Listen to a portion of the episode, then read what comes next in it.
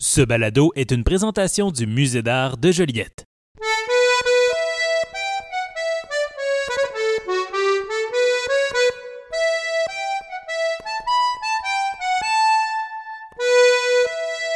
Bienvenue dans Réflexion, un balado qui aborde différentes thématiques artistiques et qui suscite dialogue, ouverture et réflexion. Je me présente, je suis Julie Armstrong-Boileau, responsable des communications et du marketing au Musée d'art de Joliette, aussi appelé Le Mage.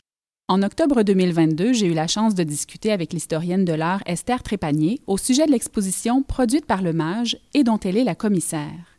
Cette exposition s'intitule Oublié, Scott, Brantner, Evely, Weber, revoir l'abstraction montréalaise des années 40. J'ai demandé à Esther Trépanier de me parler des questions entourant le courant de l'abstraction au Québec dans les années 40 en marge du refus global, et aussi de l'artiste Marion Dale Scott, dont on peut voir plusieurs dizaines d'œuvres dans l'exposition et dans la publication qui l'accompagne.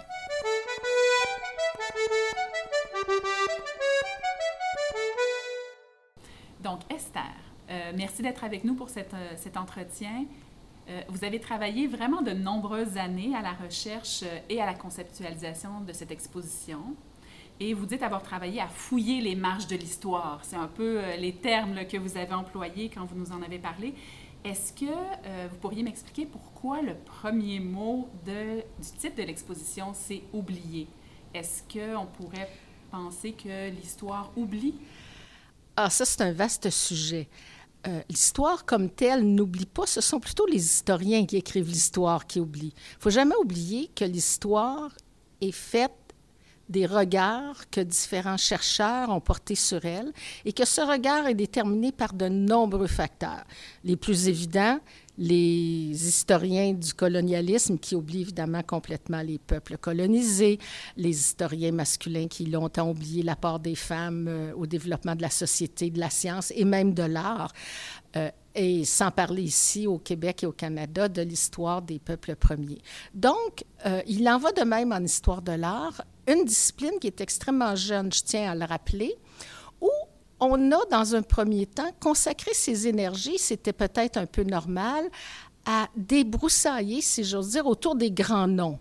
Euh, les Clarence Gagnon, Suzor Côté, Marc-Aurel Fortin, Osias Leduc, du côté de ce qu'on appelle l'art plus ancien peut-être, et euh, bien évidemment de Paul-Émile Bordua et des automatistes euh, pour ce qui est de l'art moderne, sans doute parce que la force du refus global qui contestait la société a été en quelque sorte reçue comme la, première manifestation de révolte des Canadiens français. Bon, donc, sans aller plus loin, je dirais que il, est, il était possible désormais, et c'est ce que j'ai fait notamment avec les femmes artistes, avec les artistes juifs et avec cette expo sur les artistes, de les aventuriers de l'abstraction, comme je les appelle, mais qui ont été oubliés au profit justement des automatistes, par exemple, parce qu'on parle des années 40. Donc, j'ai travailler les marges de l'histoire, ça voulait dire revenir aussi aux documents. Parce que vous savez, le champ de l'art et la vie artistique est beaucoup plus complexe qu'on ne le pense. Et vouloir faire l'histoire, non plus des grands noms ou des grands hommes, mais de ce qui se passe à une période donnée, implique qu'on retourne, par exemple, voir tous les lieux où les œuvres s'exposent, les catalogues d'exposition de ces œuvres, de ces, de ces manifestations-là, et encore aussi ce que les critiques d'art, ils sont nombreux dans de nombreux journaux, écrivent sur ces artistes-là. Et c'est là que apparaissent plusieurs noms d'artistes qui exposent régulièrement et dont les œuvres sont traitées d'œuvres abstraites par les critiques et qui mon Dieu, finalement, ne, ne sont peut-être pas à leur époque aussi en marge que cela. Ils sont maintenant en marge de l'histoire parce qu'on les a oubliés. Mais le travail de l'historien, c'est de justement les ramener au jour et à la lumière. Pour ce qui est de l'abstraction au Québec, on connaît surtout, bien sûr, le refus global, les automatistes. Vous avancez dans cette exposition-là et dans le catalogue qui l'accompagne qu'il y a plusieurs types d'abstraction et même des débats autour de la question de l'abstraction.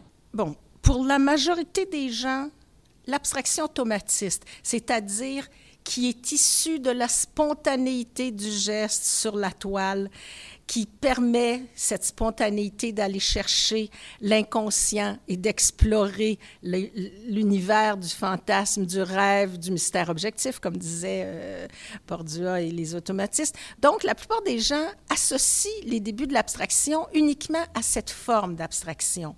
Parce que, comme je le disais précédemment, la force de leur manifeste, qui a fait d'eux une avant-garde au sens de groupe qui affirme une rupture et qui se positionne comme seul détenant le futur de l'exploration artistique.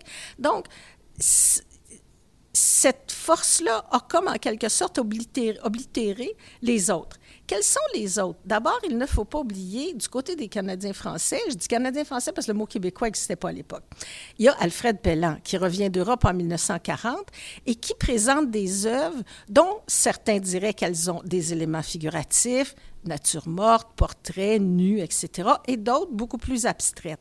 Il devient en 40 le héros de l'art moderne. Bon, fort bien, mais lui aussi a été en quelque sorte décrié par le refus global comme étant d'une abstraction post-cubiste, donc qui appartient au passé de l'histoire.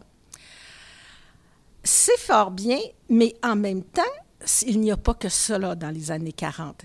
Regardons du côté de ce que la critique d'art et les artistes eux-mêmes disent à propos de l'abstraction. Je dirais que, grosso modo, deux types d'abstraction se confrontent non pas en termes d'affrontement, mais en termes de coexistence dans l'art des années 40. D'un côté, l'abstraction non objective. Non objective, c'est-à-dire qui représente rien, non représentative, si vous voulez, qui est un jeu de formes, de lignes, de couleurs, qui peut être gestuel, l'abstraction automatiste, par exemple, euh, Jackson Pollock aux États-Unis, ou encore euh, certaines des abstractions de Fritz Brandner dans l'exposition, ou les tourbillons émotifs de Evelyn. Elle peut être donc gestuelle ou elle peut être géométrique, c'est-à-dire où les jeux de formes, de couleurs, de lignes, d'espace correspondent à une construction relativement rigoureuse et plus géométrique. Donc déjà, comme on peut le constater, dans l'abstraction non, euh, non figurative, non représentative, on a déjà plusieurs possibilités. Alors, vous avez donc une première forme d'abstraction auquel on peut associer l'automatisme et aussi à certains moments donnés Fritz Brandner, Evelyn, etc., et plus tard Marianne Scott.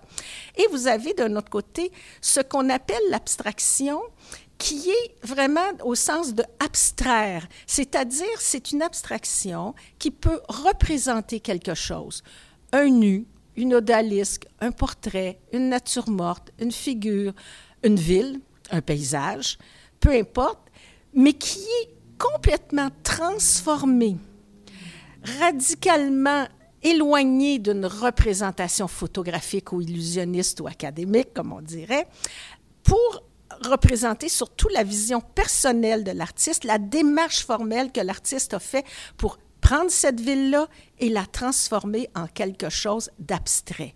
On a dans l'expo de très beaux exemples de ça, notamment autour des villes, des représentations de villes de Fritz Brandner. C'est donc dire que parfois les couleurs peuvent emprunter au fauvisme, parfois l'expressivité de la ligne renvoie à l'expressionnisme. Euh, donc, c'est deux formes d'abstraction et les critiques d'art eux-mêmes vont parler de ces deux formes d'abstraction comme les les artistes aussi le reconnaissent. Et ce qui est amusant, c'est que dans les années 40, comme on est au début d'une critique d'art moderne, vous avez certains critiques extrêmement éclairés qui vont dire, ben, quand l'abstraction n'a pas d'objet représenté, on en jouit pour la beauté des formes, des couleurs, du rythme. Ceux qui sont moins familiers vont dire Ouais, c'est embêtant, on cherche le sens, etc. Alors, vous voyez, déjà, il y a ces débats, mais en même temps, il va y avoir aussi des débats entre les automatistes qui vont juger que leur art est celui qui représente l'avenir de l'art en quelque sorte, et tous les autres qui, eux, souvent vont se regrouper dans différentes institutions pour différentes conférences pour promouvoir un art moderne, pour promouvoir un art abstrait, mais qui n'est pas ni sectaire ni dogmatique.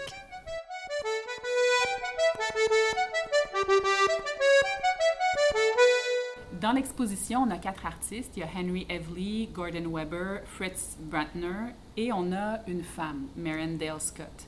À cette époque, les critiques d'art qualifient ces œuvres d'abstraites. Est-ce que vous pourriez me parler un peu de Marion Scott et de l'abstraction? Oui, absolument. Euh, Marion Scott est une artiste particulière. Euh, dont le style va évoluer en fonction d'une réflexion qui est à la fois formelle, plastique et philosophique. Dès le milieu des années 30, elle veut poursuivre un but, celui de faire une, œuvre d'art signifiante, a significant art. Je prends ces termes car elle a tenu un journal qui nous éclaire sur ce sujet. Et pour elle, un art signifiant est à la fois un art qui témoigne de préoccupations humaines contemporaines et d'une recherche formelle avancée. Tant et si bien que dès le milieu des années 30, le début des années 40, mais ça malheureusement on ne peut pas le voir dans l'expo, mais il y en est question dans le catalogue, on voit apparaître toute une production qui représente la ville moderne, l'industrie, etc., dans un travail géométrique extrêmement abstrait qui témoigne finalement de l'aliénation et de la contrainte d'un univers urbain de béton dans l'expo, ce qu'on voit, c'est quelque chose de différent. Parce que Marianne Scott est une artiste qui ne va pas se répéter jusqu'à la mort. Elle va au bout d'une problématique et quand elle est allée au bout, elle oriente sa réflexion vers une autre. Or, au début des années 40, en 1941, un de ses amis, Anne Cellier, le grand spécialiste du stress, qui est à ce moment-là professeur euh, à l'école de médecine de McGill, lui demande de faire une murale pour euh, le département où il enseigne. Et elle va apprendre un thème cher à Cellier, qui est celui de l'endocrinologie. Elle passe comme deux ans de recherche à regarder, à lire sur la question, à regarder des, des images dans les microscopes, etc. Et va produire cette fameuse murale sur l'endocrinologie qui est inaugurée en 1943 et dont on a une photo d'ailleurs dans l'expo. Et de ce travail va générer tout un travail qui va l'occuper durant la décennie 1940. Car ce qu'elle découvre, en travaillant cela, c'est à la fois la richesse d'un monde invisible à l'œil nu, celui des atomes, des ions, des cellules euh, reproductrices ou autres, peu importe, et en même temps celui de la science comme force de progrès, comme force d'avancement de l'humanité. Rappelons que la bombe atomique n'a pas encore sauté à cette époque-là. On voit la science comme quelque chose comme un apport positif pour l'après-guerre. Or, comme elle est toujours à l'intérieur de cette réflexion philosophique, c'est-à-dire ou des formes, parce qu'elle découvre aussi un univers de formes. Ces formes invisibles à l'œil nu sont superbes, permettent un travail en transparence, en courbe, etc. Mais il faut que cela ait un sens. Elle ne va pas tomber dans un biomorphisme décoratif comme d'autres vont le faire. Elle va évoluer en travaillant sur les questions de reproduction, de sources du vivant, donc des origines biologiques finalement du vivant, auxquelles elle va greffer petit à petit des formes. Et tout ça, évidemment, ce sont des formes abstraites. Donc, on comprend que la critique d'art considère ceci comme de l'abstraction, puisque ce sont des formes invisibles à l'œil nu. Et petit à petit, elle va intégrer à ces formes cellulaires, amibères, etc., euh, des formes qui relèvent de fossiles. Euh, ou de roches, de cristaux. Donc, quelque chose qui témoigne d'une histoire très longue de l'évolution du vivant, qui vient rejoindre finalement l'histoire de l'humanité dans une espèce de continuum. Si bien que, à la fin de la décennie, cette réflexion sur l'évolution de l'humanité, mais aussi du vivant au-delà de l'humain, va s'orienter graduellement vers quelque chose qui s'appelle aussi les fondements de la culture humaine. Et on voit apparaître à travers les formes cellulaires des formes qui relèvent des arts premiers, euh, des grottes, euh, de, différents, donc, euh, de différentes figures de l'art que l'on appelait à l'époque de Marianne Scott primitif et qu'aujourd'hui on appelle les formes de l'art premier. Et comme l'exposition comporte une dernière salle où on dit on veut répondre à la question qu'est-ce qui deviennent après, bien, on voit que Scott continue d'explorer cette question de la culture, mais en se tournant vers une culture cette fois occidentale, euh, celle des icônes, des cathédrales, qui lui permettent à la fois, dans un style de plus en plus gestuel et de plus en plus euh, étonnant au niveau de la couleur, soit des couleurs vives, soit des couleurs euh, très sombres, d'explorer donc les interrelations humaines, jusqu'à ce que, à la fin des années 50, son œuvre devienne parfaitement abstraite. Donc, c'est une artiste qui va, durant les années 40 et 50, s'inscrire dans cette forme d'abstraction dont on parlait précédemment, où il y a des éléments des motifs qui sont tirés du réel, mais qui sont recombinés et retravaillés d'une manière telle qu'ils témoignent de la réflexion à la fois philosophique et formelle de cette femme qui était, j'ai le plaisir de la connaître, c'est pour ça que je le dis, assez exceptionnelle. Wow, c'est extrêmement intéressant. C'est comme un voyage, en fait, de l'exposition, le catalogue, que pour ma part, j'ai commencé tout juste à, lire. Puis de vous entendre aujourd'hui, ça, nous amène dans un voyage de ce Québec-là des années, euh, des années 40, mais aussi dans une réflexion sur euh, ce qu'on choisit de voir et de ne pas voir de, ce qui nous entoure et ce que l'art peut révéler, en fait, quand on a vraiment, quand on est un artiste, qui a une démarche approfondie aussi. Absolument. Et le problème, quand on travaille sur ce que j'appelle le vieil art, c'est-à-dire sur un art qui est produit par des artistes qui malheureusement sont décédés, euh, demande à l'historien de retourner dans le contexte. Parce que pour comprendre ce que voulait dire le mot abstraction en 1940, qui n'a rien à voir avec, avec ce qu'aujourd'hui on peut concevoir comme abstraction, il faut retourner aux documents d'époque, il faut retourner aux témoins d'époque, les critiques d'art, les artistes quand ils ont écrit, ce qui n'est pas toujours le cas, euh, pour mesurer leur impact il faut voir, ont-ils exposé? Où ont-ils exposé? Les quatre artistes de cette expo ont peut-être été oubliés par l'histoire, mais je peux vous dire une chose. Quand j'ai été prise pour faire la liste des expositions dans lesquelles, euh, dans ils ont participé dans les années 40, ça a été sacrément long parce que ils étaient partout, tu vois, ils étaient représentés partout. Bon, certes, ils n'exposaient pas avec le groupe automatiste, on s'entend. C'est comme deux solitudes d'une certaine manière. Mais c'était des artistes importants. Et c'est pour ça que comme aujourd'hui d'ailleurs, on considère le travail des femmes artistes, que ce soit celle du Beaver Hall ou celle de la génération de Marianne Scott ou des autres, on considère leur travail, on s'intéresse à leur travail, alors qu'il y a 40 ans, on, on en ignorait beaucoup, ben je veux dire, c'est un peu ça la construction de l'histoire.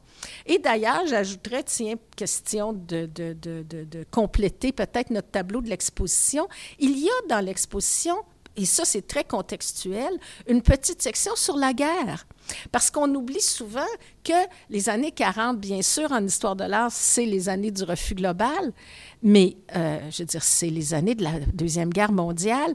Et les artistes dont il est question dans l'exposition sont des artistes qui, dès les années 30, ont été impliqués dans des mouvements contre la guerre, contre le fascisme, pour euh, l'aide aux défavorisés. Bref, ce sont des artistes qui appartiennent à la mouvance de gauche et qui, euh, au moment de la guerre, dans certains cas, vont faire des œuvres de commande. Vous savez, des posters que le gouvernement commandait pour, euh, bon, embauchez-vous, engagez-vous ou contribuez, acheter des bons du trésor pour la guerre, etc.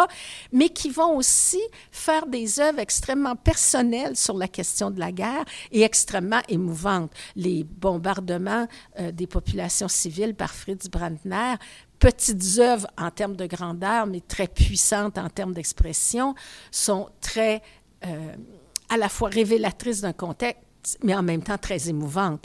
Donc, euh, ce n'est pas le, le principal aspect de leur production, mais cela nous parle d'artistes qui veulent aussi être socialement impliqués et en témoignent aussi dans l'expo quelques exemples de murales publiques qu'ils ont réalisés ici et là au cours des années 40 et 50. Hmm. Merci, euh, merci pour cette euh, conversation. Merci surtout pour tout ce travail, tous ces années, ces découvertes, ce regard-là qui est le vôtre, euh, Esther Trépanier, sur quatre artistes que je crois que vous aimez, sur une décennie qui vous a fasciné, puis qui nous fascine à, à, notre tour et qui, dont on comprend en fait toute la richesse. Merci. Ça m'a fait plaisir. Je remercie Esther Trépanier pour cette belle entrevue. Je remercie aussi mes collaboratrices Camille Blachot et Agathe Lambert. Merci à vous, auditeurs et auditrices, pour votre temps et vos oreilles. Ce balado est conçu par le Musée d'art de Joliette. À la musique, au montage et au mixage, Marc-André Arsenault. Quant à la réalisation et à l'animation, je m'appelle Julie Armstrong-Boileau.